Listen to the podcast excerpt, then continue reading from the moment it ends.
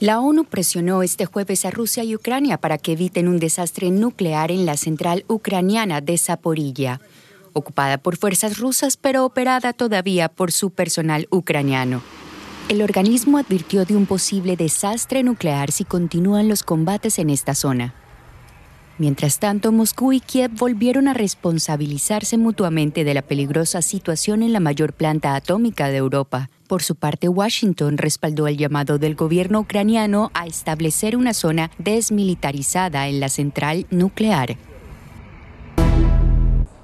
Una delegación del gobierno colombiano viajó a Cuba para reanudar el diálogo con el Ejército de Liberación Nacional.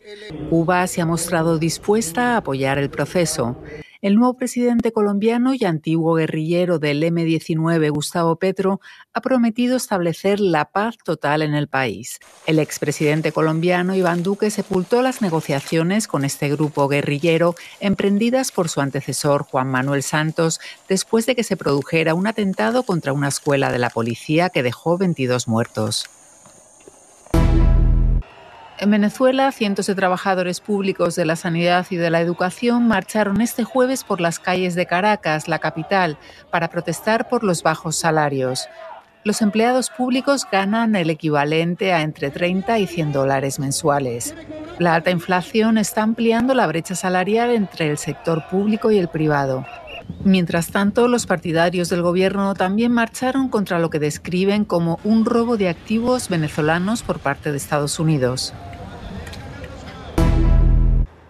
Los equipos de salvamento marítimo español socorrieron a 317 inmigrantes que viajaban en embarcaciones precarias en aguas del archipiélago atlántico de Canarias. Entre ellos hay una embarazada y un niño que se encuentra en estado crítico. Según la Organización Internacional para las Migraciones, en el primer semestre del año han fallecido al menos 300 personas en el Atlántico cuando intentaban llegar a Canarias. El ex canciller alemán Gerhard Schröder demandó al Parlamento para intentar recuperar algunos privilegios que le fueron retirados. Una comisión presupuestaria suprimió en mayo la financiación de su oficina en el Bundestag tras las críticas por sus estrechos vínculos con Rusia y con empresas vinculadas con el Kremlin.